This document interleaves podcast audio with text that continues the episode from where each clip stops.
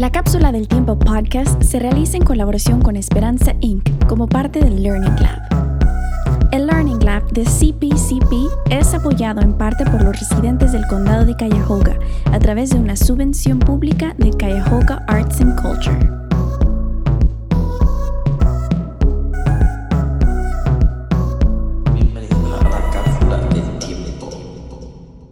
En este episodio, Valeria, Oramaika, Javier, Katy, Kerry, Lia, Maydi, Xiomara y Kaylee platican de... ¿Qué son los gamers? Bueno, los gamers se trata de una persona que prácticamente dedica su vida a los videojuegos, ¿verdad? Y que la gente, la, ¿verdad? A la gente que le gusta, lo apoyan y eso. Los gamers, pues, los gamers se identifican con varios juegos. Puede ser diferentes juegos, obviamente, que usan diferentes consolas como PlayStation, Xbox, PC, Nintendo Switch, pero la mayoría es PC, que es computadora. Y si yo quiero convertirme en una gamer, ¿qué tengo que hacer? Bueno, obviamente tienes que tienes que comprar un PlayStation o en el mismo teléfono también se puede tienes que buscar un juego que te guste, obviamente, y memorizarte todo ese juego para, obviamente, tener, saber más que otras personas, explicarle todo. Pero sería mejor, ¿verdad? Si te gustaría empezar en eso, empezar en un PlayStation que a lo mejor es más caro o algo así, y buscar diferentes juegos. Obviamente que te guste siempre. Mis hermanos me estaban enseñando a jugar, pero es que es bien difícil. Y ellos no saben explicar. Sí, al principio a mí también se me hizo muy difícil. Yo me yo estuve en mi PlayStation cuando llegué aquí a Estados Unidos porque obviamente con mis amigos poder estar más cerca con ellos. Porque en verdad yo no era de jugar así mucho. Pero como aquí no es como Puerto Rico, que en Puerto Rico uno se va para el monte o algo así. Pero no había más opción que comprarme un PlayStation. Y ahora me he vuelto un, no un gamer, bueno, un gamer, pero no una cosa al extremo como otras personas. Yo juego, descanso un rato, vuelvo y juego un día completo. Dos días a veces, bueno. Yo, yo, este, yo me compré PlayStation para, obviamente, para poder jugar con ellos y poder comunicarme. Incluso juego con mi primo también por el PlayStation. Y fue porque él, desde que yo me mudé de Puerto Rico, que fue por antes de la cuarentena, que fue por lo de los temblores y eso. Él me dijo, cuando llegues allá, trata de decirle a, tu mamá, a mi tía, que, que te compre uno para poder mantenerte conmigo en comunicación, porque él y yo desde chiquito estuvimos juntos y nunca nos separamos hasta que yo me vine para acá. Y, yo no sabía que los demás amigos, los, los, demás amigos míos tenían PlayStation y ahí fue que empezamos a hablar. Todos los días jugamos, incluso a veces me escriben, conéctate, a jugar. A veces yo les digo que no. Obviamente estoy en clase. Pero lo que me, lo que me trajo a este mundo de, de juegos y eso fue mi, mi primo. Aunque desde hace tiempo estuve pensándolo, pero como no me interesaba mucho, yo soy como dicen en Puerto Rico de monte. Pues lo que me buscó a eso fue mi primo, que, no, que en verdad yo no quería. Yo pienso que es una forma divertida de comunicarte con tus amigos por medio de videojuegos porque al mismo, tiempo están hablando y jugando. Pienso que es una forma divertida en vez de estar en videollamada o llamada normal. A mí lo que me atrajo el mundo del videojuego fue un video que yo vi en TikTok de una chica jugando. Y yo dije, oh, Oh, entonces ella tiene un canal de YouTube. No me acuerdo bien cómo se llama, fue hace mucho tiempo ya. Como un año. Yo tengo un año y algo aquí, pero fue hace como un año ya. Que yo la vi a ella y yo digo, si ella puede, yo también puedo jugar. ¿Por qué no? ¿Por qué no intentarlo? Pero, pero es que es difícil. Y mis hermanos no me saben explicar bien si ellos me explicaran bien, pues yo le entrara, porque yo, yo le entro, pero es que no le saben, no saben entenderme. Entonces tú ves a los juegos como tal vez una escapatoria. Sí. Como un, el, Playsta- el PlayStation para mí es como un hobby, por así decirlo. Pero a veces no me, no me, no me gusta jugar así mucho porque me alejo de la familia y todo eso. Pero cuando a veces que hay días así, pues, me, me pongo a jugar un rato. ¿Qué tipo de juegos eh, te gustan? ¿Qué es lo que más te gusta jugar? Bueno, tengo cuatro juegos favoritos, que es Call of Duty, GTA, un juego de carro que es- se llama Aceto Corsa y otro que se llama SnowRunner, que es de carro también. ¿Y tú te consideras un gamer profesional o un pro gamer? Mm, fíjate, no me considero un gamer, me considero gamer, pero no como ni pro ni, ni o sea, lo- ¿cómo fue lo que dijiste que ahora estoy perdido? Que si te consideras un, un gamer profesional o un pro gamer. Mm, No, por lo menos yo me considero un, un gamer no tan profesional ni por como que un gamer medio pro, no tan Un, bala- un balance entre las dos cosas. ¿Cómo te ha ayudado los videojuegos en esta pandemia? Me ha ayudado mucho, fíjate, porque en, pa- en- en parte de, de esto, de, de ser en esta pandemia, he conocido a mucha gente que no conocía, que no conocía obviamente, porque en el, en, en el PlayStation que no lo crean, se puede conocer a mucha gente, que a veces son buenos, a veces son malos, pero la pandemia me ha ayudado mucho a entender muchas cosas, porque aunque los juegos la, la gente los critique, ¿verdad? Hay algunos juegos que te dan enseñanzas, enseñanzas. ¿Cómo qué juego tú crees que, que es una enseñanza? Bueno, por lo menos en mi opinión, Call of Duty, ¿verdad? Con, eh, aunque es de pistola y eso, pero a mí me ha enseñado ese juego a nunca rendirme, porque uno sigue intentando, intentando, intentando hasta que consigue lo que uno quiere. Igual que GTA, en GTA tú, tú buscas este, lo mismo que Call of Duty, tú buscas algo para nunca, para, para nunca rendirte o diferentes cosas. Lo que yo creo interesante de estos juegos es que tú conoces gente nueva y aprendes a compartir y expresarte mejor. También que puedes llegar a conocer a muchas personas, por ejemplo, un buen amigo, una buena persona, incluso hasta una pareja. Una pareja no, no he conocido, no, no he conseguido. Ojalá y consiga, pero todavía no. A mí me gustaría aprender a jugar investigar más sobre el tema, porque eso yo siempre veo a mis hermanos jugando y dice, yo me quedo como viéndolo y yo, ¿cómo es que ellos saben hacer eso? Yo no puedo, qué difícil. Ya agarro el control y me pongo y, y que no puedo. Eh, Apex es bien difícil. Yo digo, no, yo no puedo. Intento jugarlo, pero no puedo. Me muero de una vez.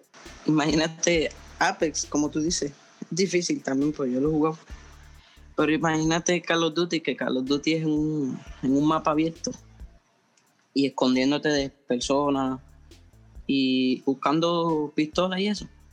Que a veces cuando te encuentras a uno es estresante. ¿Qué es Apex? Bueno, Apex no, no conozco mucho de él, pero es- no sé si has escuchado Fortnite, que ese juego está muy antes, no creo que ahora. Pero de Apex no sé, no sé mucho, porque ese juego no, no me trae mucho la atención. Apex es un, un videojuego donde tú es como Free Fire, pero mejorado, por decirlo así. No es que Free Fire sea malo, pero Apex es un poco más difícil que Free Fire. También tiene diferentes mapas y diferentes personajes. Eh, se ve como un poco más realista y también es muy difícil. ¿Qué piensas tú, Javier, de las personas que se obsesionan con los videojuegos? Bueno, yo pienso que en una parte es buena y por otra no, aleja mucho de la familia. Y a yo por lo menos no me gustaría estar muy viciado a eso, que en verdad a mí me gusta pasar mucho tiempo con la familia. Pero hay gente que pierde la cabeza en eso y es como que no, como que no sería buena idea perder la cabeza en eso, en algo que es como material, que no es algo importante. También hay otros que interpretan los juegos como en la vida real. Incluso hay una historia también que los otros días me encontré. Eran dos nenes que tenían como, dos niños que tenían como 10 años, que el papá tenía una, una pistola en la casa y se creían que estaban jugando, pero lo que no sabían es que esa pistola tenía, estaba recargada, que tenía balas adentro. Y pues un nene de ellos apuntó al otro y lo mató. Y, pero eso ya va varios años atrás. Incluso hay otra también que había un nene que se creía que estaba jugando Fortnite y brincó del techo a la casa a- al suelo, obviamente. Los dos brincaron y los dos se, se murieron. Por eso tú crees que hay una edad adecuada para empezar a jugar videojuegos.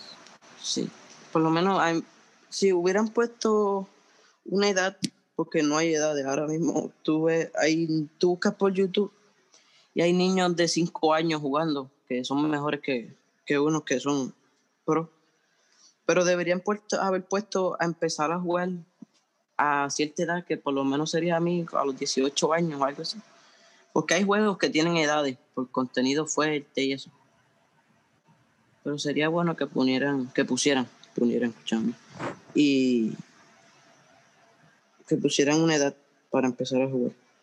¿Y qué juegos tú recomiendas? Eso es de, bueno, yo recomiendo Call of Duty, obviamente, que es el juego más, más pegado, por así decirlo, más famoso que está ahora mismo.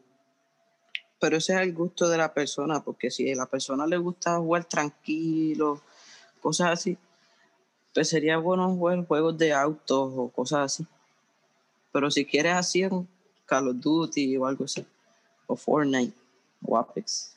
¿A ti te gusta el juego de League of Legends? No sé cuál es. Quiero, quiero jugarlo porque sí tengo entendido que es de como leyendas o algo así, pero por eso le quería preguntar si era bueno o no. Este, en mi opinión, siento que a los nenes que son como menores de edad, los padres deberían de ponerle un tiempo para que estén jugando los videojuegos y no se vuelvan tan adictos a los videojuegos. Sí, eso creo que es más responsabilidad de los padres. ¿Alguien aquí juega Among Us? Me volví, por eso también lo digo, porque hubo un tiempo donde me volví súper adicta a eso y jugaba todo el tiempo. Yo también por un tiempo. Yo comencé a jugar Among Us y después me aburrí y después dejé de jugarlo y vuelvo y lo juego. Y lo juego cuando estoy aburrido nada más. Lo mismo me pasa. Pues Among Us es un juego donde entran 10 participantes. Este lo puedes jugar con tus amigos o con personas desconocidas. Y a veces hay un impostor o dos. Y el impostor tiene que matar a los otros. Y a veces, pues, puede que los impostores pierdan si los tripulantes pulsan un botón y dicen quién es el impostor o a veces el impostor gana. El juego este salió en el 2018, pero se puso bien popular en, en el 2020 cuando en la cuarentena. ¿Por qué crees tú que se volvió como más famoso durante la pandemia? Pues en mi opinión creo que fue porque no habían como que ya muchos juegos para jugar y entonces pues, pues empezaron a jugar eso y se volvió muy famoso. Yo tengo una pregunta para todos en general. Eh, no sé quién está de acuerdo, quién está de desacuerdo eh, con que los juegos son buenos o son malos. Me gustaría que se expresaran en que, lo que tengo entendido, la mayoría aquí les gustan los juegos, lo que son los Xbox, PlayStation, si no me equivoco. So, ¿quién está de acuerdo o quién tiene otro pensar? Yo, yo lo que siento es que tienen pues lo bueno y malo, porque a veces uno está aburrido y puede entretenerse jugando, pero también la parte mala es cuando hay personas que se vuelven muy adictas a los juegos y eso no es bueno. Yo pienso que los juegos son buenos para distraerte, pero si lo sabes cómo usar sabiamente, darle prioridad a eso cuando tienes cosas más importantes que hacer mm, bueno, no es lo correcto. Lo puedes usar como pasatiempo, como un hobby o algo así, pero tampoco sumergirte tanto en eso porque pues todo en exceso es malo.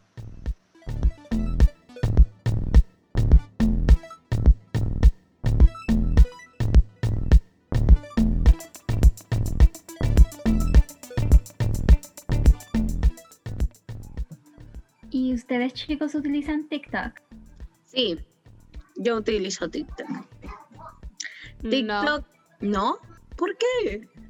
no me llama la atención. TikTok es una muy buena aplicación que utilizamos para entretenernos y ver a algunos de nuestros artistas haciendo bailes y hasta cantando. Es una muy buena aplicación. Pero cada quien con sus gustos, ¿no? TikTok se volvió muy famoso más en, la cuarentena. Cuando antes de la cuarentena yo decía, no, nunca voy a descargar TikTok, nunca voy a hacer TikToks.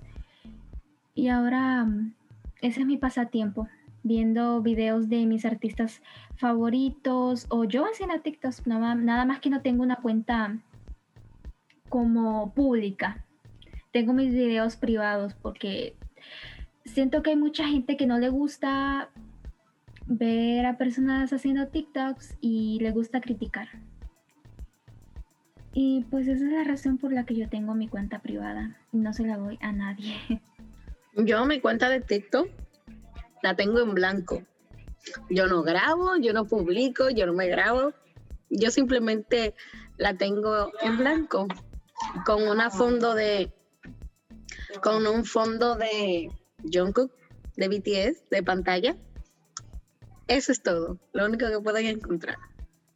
Una foto de Jungkook de fondo de pantalla. Lo único. Otra cosa es que en TikTok la gente se hace famosa. Me han dicho que la gente se hace famosa muy rápido. No sé por qué, porque no tengo ningún seguidor. Una, porque no tengo una, una foto de perfil, por así decirlo. No, yo también lo tengo en blanco. Nada más tengo mis videos privados. Las personas tienen diferentes, eh, diferentes opiniones. Como por ejemplo en Facebook, eh, personas se la pasan criticando que, ay no, que tú haces TikTok, ay que, eh, qué rarito eres o así. Entonces, muchas personas quisieran, creo que, que quisieran esto, tal vez hacer videos en TikTok o tal vez ser más activos en las redes sociales, pero no es muy bueno a veces porque en las redes sociales hay personas que critican mucho y lo digo por experiencia propia. Yo me alejé de las redes sociales eh, hace poco, el domingo, desinstalé Facebook y todas las redes sociales porque ya estaba harta. Porque yo odio ver comentarios de personas criticando si te gusta el K-pop, si te gusta Bad Bunny, ya estaba harta de ver críticas siempre y eso como que ya me está poniendo en depresión. Prefería hacer eso, prefería alejarme de las redes sociales por un tiempo para encontrarme a mí misma. Eh, y quiero saber si alguien más ha sentido lo mismo, si alguien más ha intentado alejarse de las redes sociales. Mm, yo. A mí me pasó, me lleva eh, me lleva pasando hace como cinco meses atrás que me siento así. Ya no me gusta entrar a las redes sociales porque lo único que veo es lo mismo y me siento, me da algo y me da como, como tú dices, como que uno empieza a entrar en depresión. Por eso ya casi no entro a ninguna red. No me gusta entrar, por eso mismo. Además que hay personas que siempre están a la defensiva. Uno publica algo y ya lo toman a mal. Entonces prefiero ya no publicar nada en mis redes sociales y estar por un tiempo alejada. Yo lo he sentido, pero no en TikTok, sino en Facebook. Que uno, uno publica una foto y cada vez que uno publica una foto siempre aparece esa persona que te dice que uno se ve malo, que uno esto, que uno lo otro. Yo simplemente casi nunca publico fotos.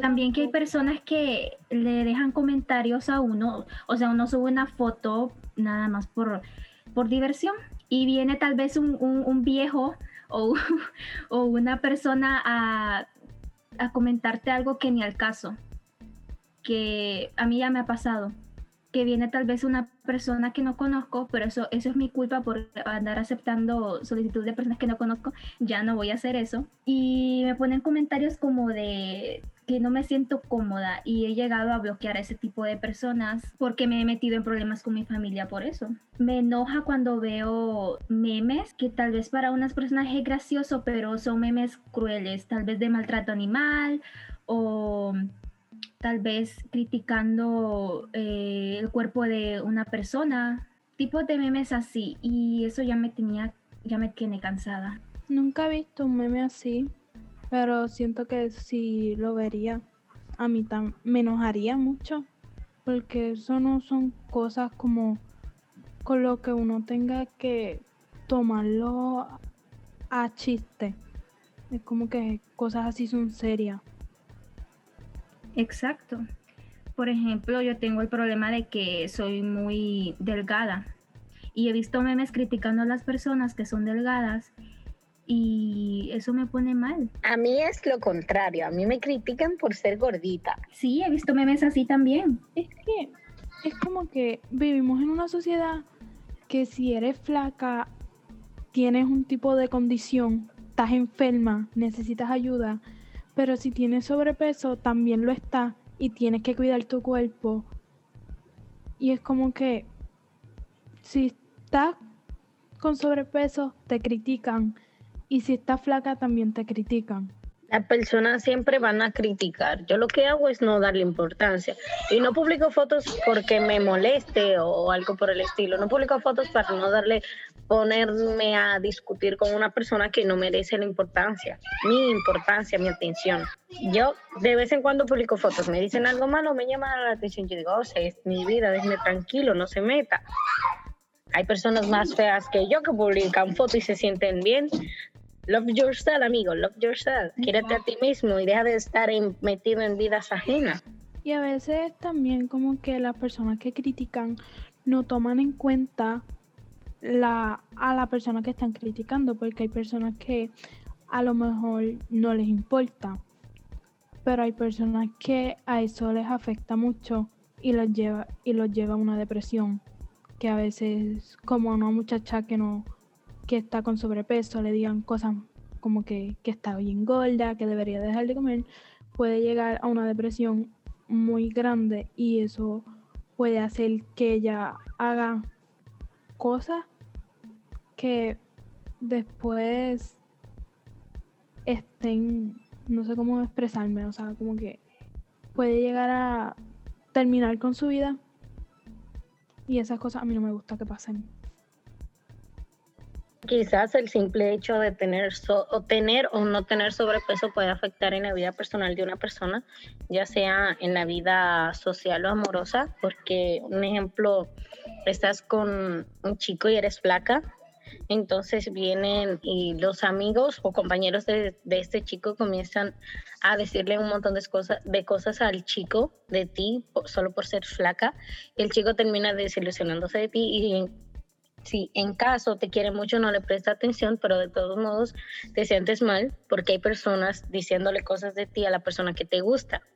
Es lo mismo que cuando eres gordita, ya, pero que cuando eres gordita las personas te critican aún más que cuando eres flaquita, porque comienzan a decir, a ponerte apodos feos, siempre desde la primaria. A mí siempre me han tenido apodos feos, pero yo nunca le doy importancia. No voy a negar que a veces he entrado en depresión, sí, pero he logrado superarlo con la ayuda de mis familiares y amigos, pues amigos ustedes.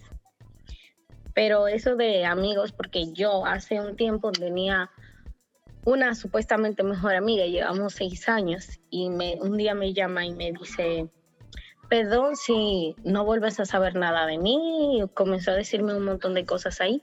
Entonces yo me, sentí mal porque pensé que ella iba a cometer una locura. Pero le pregunté a mi mejor amigo qué está pasando. Él tampoco me quiso decir. Se alejaron los dos de mí. Yo simplemente dije, ok. Las cosas así como son. No decidí buscarlos como ellos tampoco me buscan a mí. Si ellos no quieren hablar conmigo, pues yo tampoco hablo con ellos. Pues para qué. En fin al cabo, cada vez que ellos necesitaban a alguien, siempre estaba yo, pero cuando yo necesitaba a alguien, ellos nunca se estaban era como si en realidad ellos no me vieran como su mejor amiga. Entonces, es, eh, hasta ellos mismos comenzaban a decirme apodos feos. según ellos era de cariño. Pero creo que a una persona a la que tú le tengas cariño no le vas a poner apodos feos para que tus demás compañeros se burlen de ti. Entonces, yo me dije a mí misma, ¿por qué? ¿Por qué? Simplemente no le di importancia y seguí con mi vida. Y pues hasta ahora estoy bien feliz con la familia que tengo y con los nuevos amigos que, conocí, porque no se los voy a negar, chicos, ustedes son increíbles y los adoro. En serio. Pero eso de yo volver, porque mira, yo llegué aquí a Estados Unidos, ¿verdad? Yo buscaba a todo el mundo, yo hablaba con todo el mundo, bien cariñosa, como siempre de esa niña. Pero llegó un punto en el que tú te cansas de buscar a las personas y la persona no te den importancia. Eso fue lo que yo hice.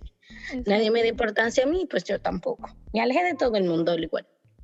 Llamé a mi mamá, mi papá, mis hermanos y ya. Yo era igual.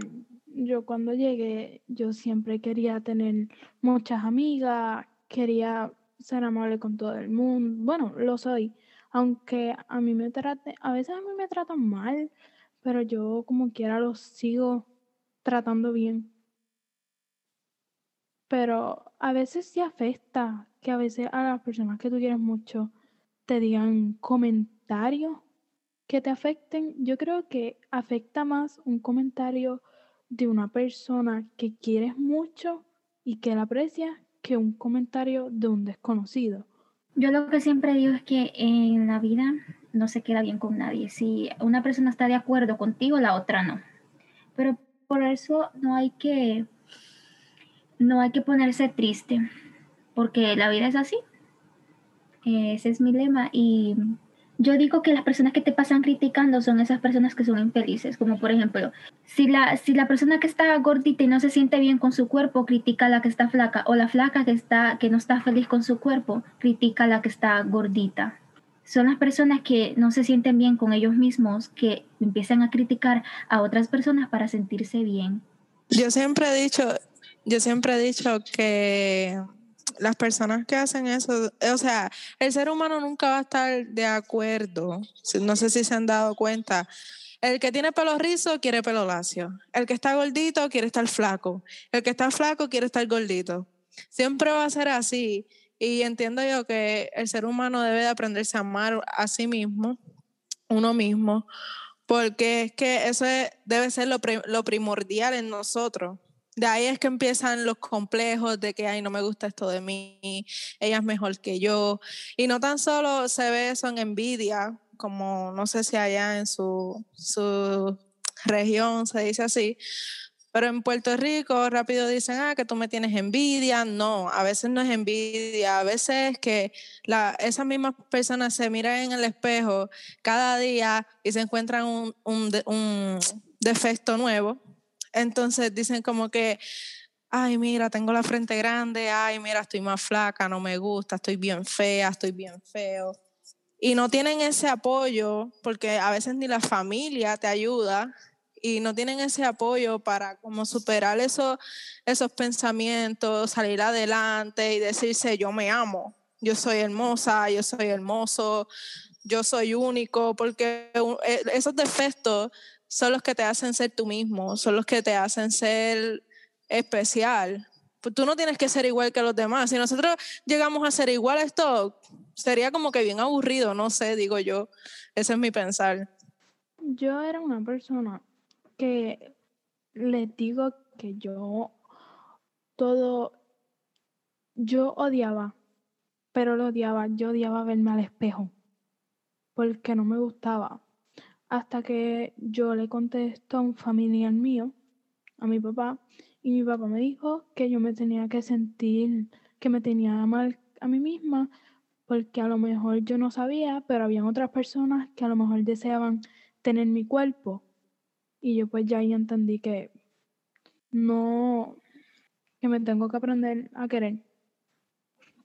Te voy a decir desde cuando yo comencé a autovalorarme a mí misma y fue desde que una profesora me, nos dio un ejercicio, ahora ella es una psicóloga, pero a la vez nos daba clase de filosofía en República Dominicana. Y ella nos dijo que tomáramos cinco minutos y nos quedáramos viendo fijamente al espejo. Y que en la otra semana íbamos a decir qué sentíamos. Entonces, ese día yo no hablé. La maestra me preguntó que por qué yo no hablé. Yo le dije, porque yo no me miré al espejo. Entonces ella comenzó a decirme que comenzara a utilizar la terapia de espejo. Mirarme al espejo y decirme a mí misma que yo era bella. Y pues le hice caso. Y comencé, comencé, comencé, comencé, comencé. Y pues mírame ahora, la más diva de la familia, dije a mí. Mira, yo siempre he sido alegre, aunque siempre un poquito depresiva, pero siempre alegre. Nunca, nunca, nunca que, que hay que muestro mis, mis sentimientos así hacia las personas. Lo que de verdad siento siempre muestro alegría. Siempre. Cuando estoy triste, me vas a ver sonreír. Estoy enojada, me vas a ver sonreír. Estoy feliz, me vas a ver sonreír aún más. Siempre muestro mi cara sonriente para demostrarle a las personas que no me vencieron. Aunque me duela, siempre les muestro una sonrisa. ¿Para qué? Para que cuando me vean sonriendo digan, no le afectó, no le dolió. Aunque por dentro de mí esté rota y toda la cosa, pero les, no le demuestro a esa persona que mi sueño que lo hizo. No se lo demuestro. Yo sigo adelante con mi vida porque tenemos que aprender de los errores que cometemos y autovalorarnos a nosotros mismos como personas, porque primero tú, luego tú, después tú, y si te queda un poquito, pues tú también. O sea, primero, lo más importante eres tú. Nadie sabe nunca lo que va a pasar en la vida de otra persona. Por eso nunca debemos de juzgar a nadie por lo que es. Porque no importa lo material ni el cuerpo que tenga una persona, porque eso no vale. Si una persona te trata bien, puede ser la persona más fea del mundo, puede ser la persona más hermosa del mundo, pero si te trata bien, eso es lo importante, que te trate bien y que te entienda, porque una persona que no te entiende, pues, ¿para qué hablas con ella? Yo, una vez mi abuela a mí me dijo que nunca me deje llevar por las apariencias, porque las apariencias engañan. Yo no entendía eso hasta que pues llegué a, pues ya llegué a middle school y entendí que a veces las, pues las apariencias engañan porque ah, la persona puede ser la persona más linda que tú hayas visto, pero a lo mejor tiene un corazón súper malo y, y no es cariñoso con la gente. Y cuando yo llegué a Middle School entendí que no nos dejemos llevar por la apariencia ni por cómo se ven, porque eso no define a una persona.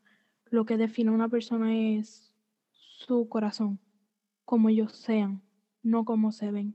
Es muy cierto, y si te dejas llevar por el físico, no vas para ningún lado, la verdad.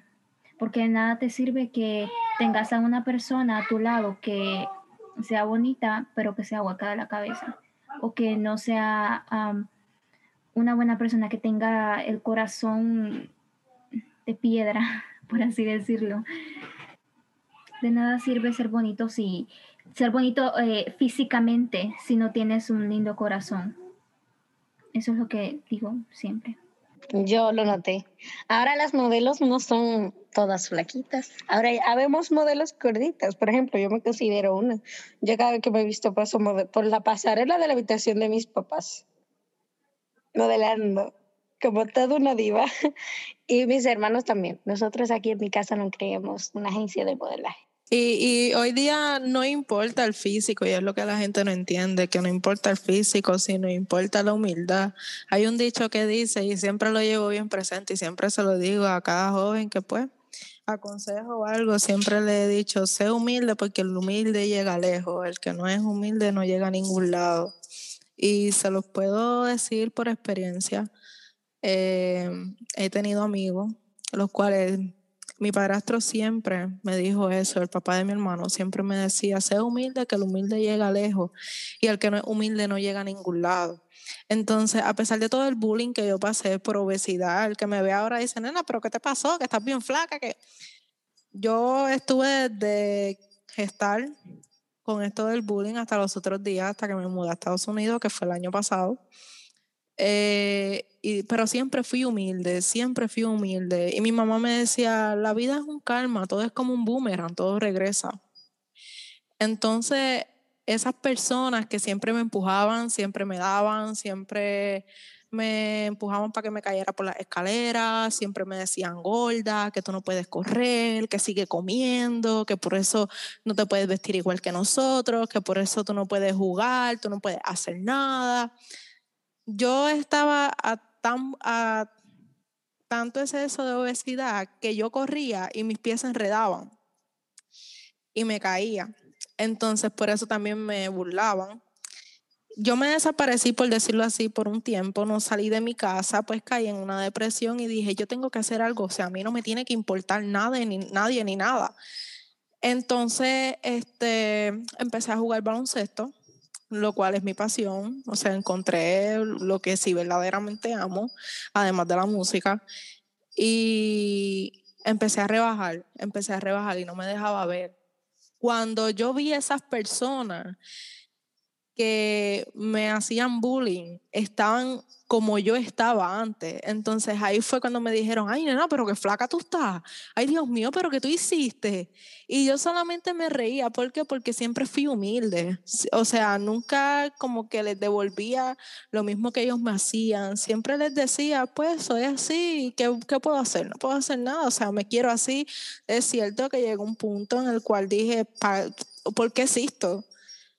Y con en el proceso de la vida, los cantazos que me fue dando la vida así desde chiquita, porque he pasado bastante, no es que he pasado más que nadie, porque obviamente apenas soy joven, pero todo lo que he pasado me ha enseñado que, como dice Lía, si no me equivoco, todo tiene un propósito, todo en la vida tiene un propósito. Eh, tú te caes para volverte a levantar, pero cuando te levantas viene algo más fuerte, que eso que te pasó anteriormente fue una enseñanza para tú superar lo que te va a pasar ahora. Entonces ahora son las que me llaman a mí y me dicen, ahora Maika, me puedes aconsejar, me está pasando esto, esto y lo otro. Y lo único que yo digo es, ¿tú te acuerdas cuando tú me hacías esto? Y ahí es donde ellas dicen, mira, discúlpame de verdad. Tanto así que yo hago tatuaje y una de mis clientas, yo no me acordaba de que era ella. Cuando yo le veo la cara, que ella llega a mi casa para hacerse pues el tatuaje, yo me he hecho a reír, ella no me reconoció. Y yo cogí cuando le terminé el tatuaje, yo busco una foto de cuando yo era más pequeña y yo se la enseño. Y yo vengo y le digo, qué chiquito es el mundo. ¿ah? Y ella viene y me dice, pero ¿quién tú eres? Y yo, ¿tú te acuerdas de esa nena? Y cuando ella vio la foto, ella empezó a llorar. Porque, y no a llorar así de que le dio sentimiento o algo, sino como que, diantre, que mucho tú has cambiado, que yo me acuerdo cuando te hacíamos bullying, cuando te hacían tal y tal y cosa, que mira, que disculpa, ya tú estás bien grande. Y a lo que quiero llevar con esto es que a veces uno dice las cosas bajo la inmadurez, bajo la ignorancia. Y eh, lo que no saben es que afectan a tal punto y a tal manera a esa persona que les cuesta superar. Siento que es porque hay muchas personas que le dicen muchas cosas y pues la persona trata de verse como la persona le está diciendo, porque la quiere impresionar, como que quiere impresionar a las personas. Y es como que algo que no tiene que ser así, que es mejor este que tú te sientas bien contigo misma, porque a veces hay personas que se ponen ropa que no les gusta, pero se las ponen solo para impresionar a otra persona y a, la que a la persona le guste. Pero yo siento que es mejor que se vistan como quieran, que se expresen, porque primero hay que amarse a sí mismo para tú poder amar a otros. Así es, y varias veces entramos en, en cierto punto de depresión que nos da ansiedad. Y hay veces que la ansiedad nos ataca en diferentes partes como por ejemplo que se nos entran unas ganas de comer increíblemente fuertes y comenzamos a comer y a comer y a comer y a comer y a comer y a comer, porque pensamos que, que eso es lo único que, que nos llena, para sentir que estamos llenando un vacío dentro de nosotros. Otras personas le da con comerse las uñas, a mí me da con morderme el labio. Sí, lamentablemente sí. Siempre ando con mi boca toda, toda, toda rota y sangrando ahí. A mí me pasa lo mismo, pero con las manos, como tú dices, me da mucho. Y es normal, a mí me da con morderme el labio y a veces me como las uñas, pero eso ya es de costumbre. Pero sí, hay veces que hay personas que nos dicen palabra- palabras hirientes, de las cuales nos, nos afectan. Me enoja ver que hay personas tan ignorantes en este mundo. Yo siempre defiendo. Yo siempre defiendo. Yo nunca salía de una. Porque a mí no me gusta que estén abusando de las demás porque piensan que son perfectas. Yo en la escuela, yo tenía mi grupito que eran supuestamente mis amigas. Bueno, eh, mis amigas yo les digo a mis primas. Ellas siempre estuvieron conmigo. Es así, es así que son chicas que han estado conmigo desde cero, que son mis primas. Y ellas y yo siempre defendíamos a las personas que se burlaban, a las personas que le hacían bullying.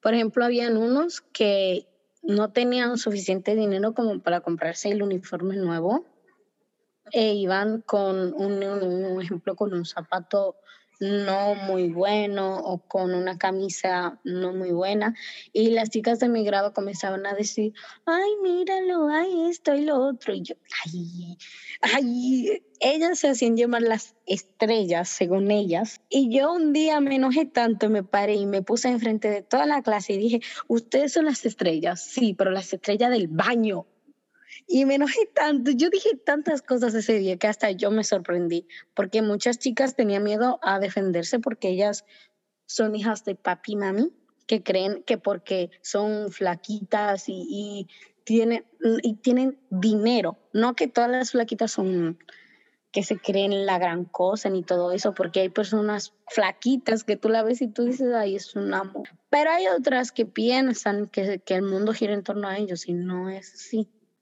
Hay personas que creen que lo material es lo único en su vida.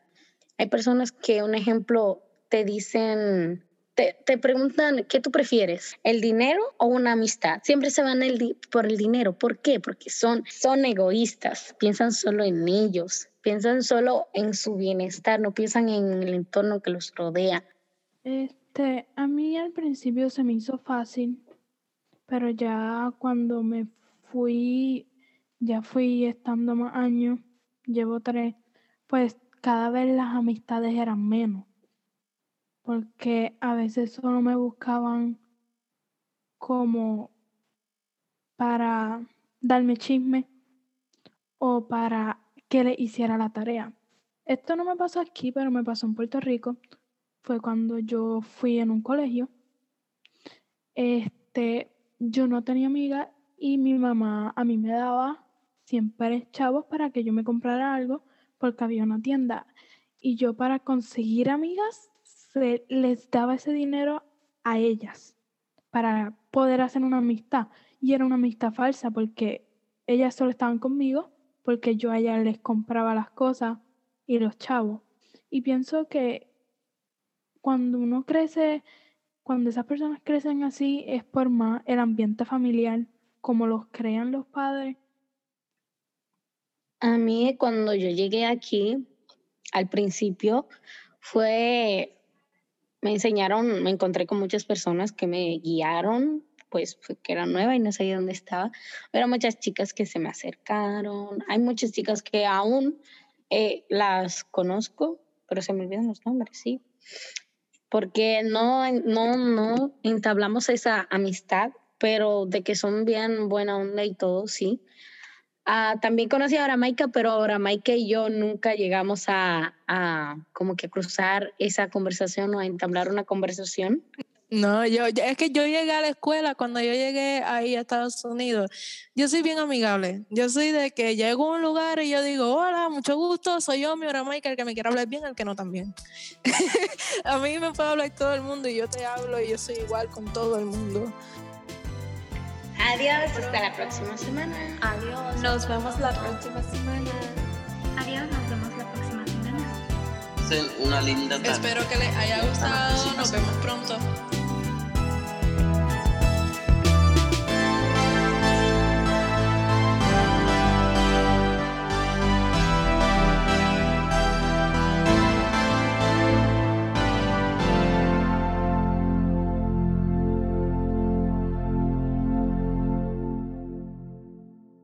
Producción Julia Rosa Sosa Chaparro. Composición musical Miguel Corral. Diseño gráfico Lachana Simmons. HYLP Program Coordinator de Esperanza Inc. Jacqueline Miranda Colón. Assistant Director of Programs de Esperanza Inc. Yacine Cuevas. Y una special thank yous a India Pierre Ingram y su bebé de Cuyahoga Arts and Culture. Y a Nami desde Juneau, Alaska. La Cápsula del Tiempo podcast is made in partnership with Esperanza Inc. as part of the Learning Lab. CPCP Learning Lab is supported in part by the residents of Cuyahoga County through a public grant from Cuyahoga Arts and Culture.